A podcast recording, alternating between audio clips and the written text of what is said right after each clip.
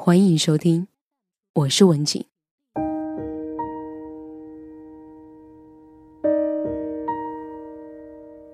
我在酒店见过一个清洁阿姨，她家里发生过火灾，老公和公公被烧死了，她和女儿运气好被救了出来，她的脸被伤得惨不忍睹，几乎是大面积的毁容，全是皱在一起的死皮和疙瘩。他自己调侃，可以不化妆去拍鬼片。做事的时候，他会把脸全部遮住。因为有很多客人都被他吓过，他也曾被人嫌弃。曾经有个小青年骂他：“滚，长得这么丑，吓死人！我要去投诉你。”也曾被人调侃。有个小姑娘拉他合照，他有点不好意思。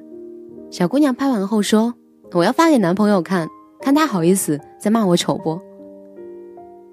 但这位阿姨她活得很开心，她从来不跟客人发生冲突。有时候还会自嘲一下，化解尴尬，是整个酒店人缘最好的阿姨。死，想必是从来不会想到的。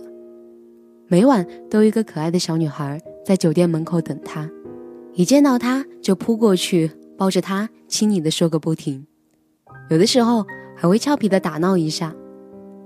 看着他女儿的可爱模样，想必这位阿姨。以前一定很漂亮。生活是漂亮的，你看到她，就会知道。我在街角遇到过一个修自行车的大叔，他穿着邋遢，叼着烟头，像极了当年红极一时的犀利哥。唯一的遗憾，就是他只有一条腿。他总是和客人讲着段子，在哈哈大笑中把车修得完好无缺。有时候。客人看他不容易，会多给点钱，他会笑着谢谢人家，还会像对兄弟那样丢给别人一支烟。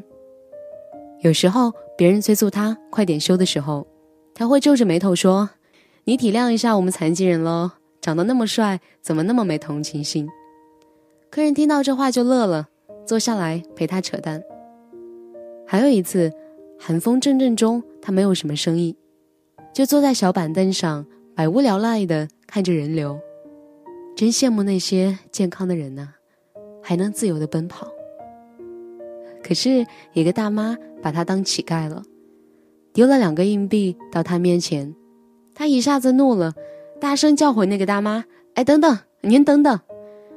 那个大妈惊愕的回头，一脸的懵。这大叔说：“我不是要饭的，您把钱捡走吧，不想捡，我帮您擦擦鞋也成。”大妈被打动了，捡回钱说了句“不好意思啊”。死，活着太有趣了，他的生活每天都很有意思。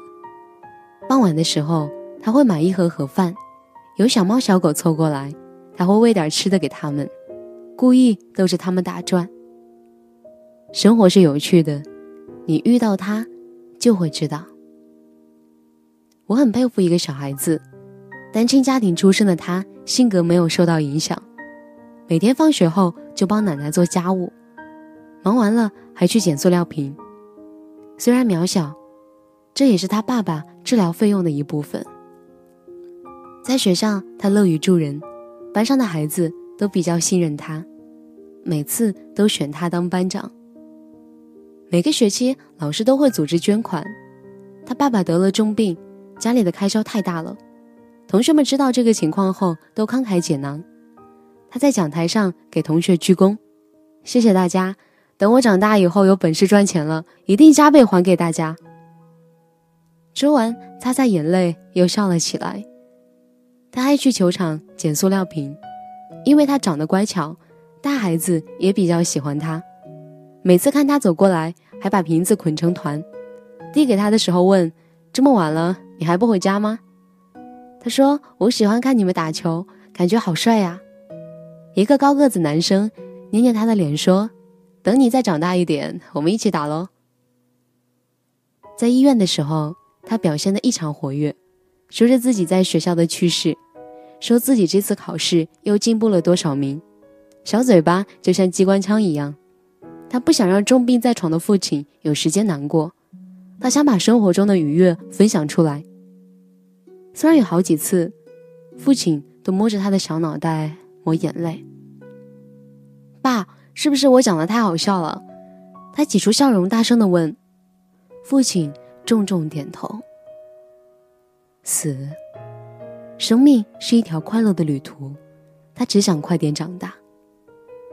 生活是有希望的，你看到它就会明白。所以，朋友。你根本不用对生活感到绝望。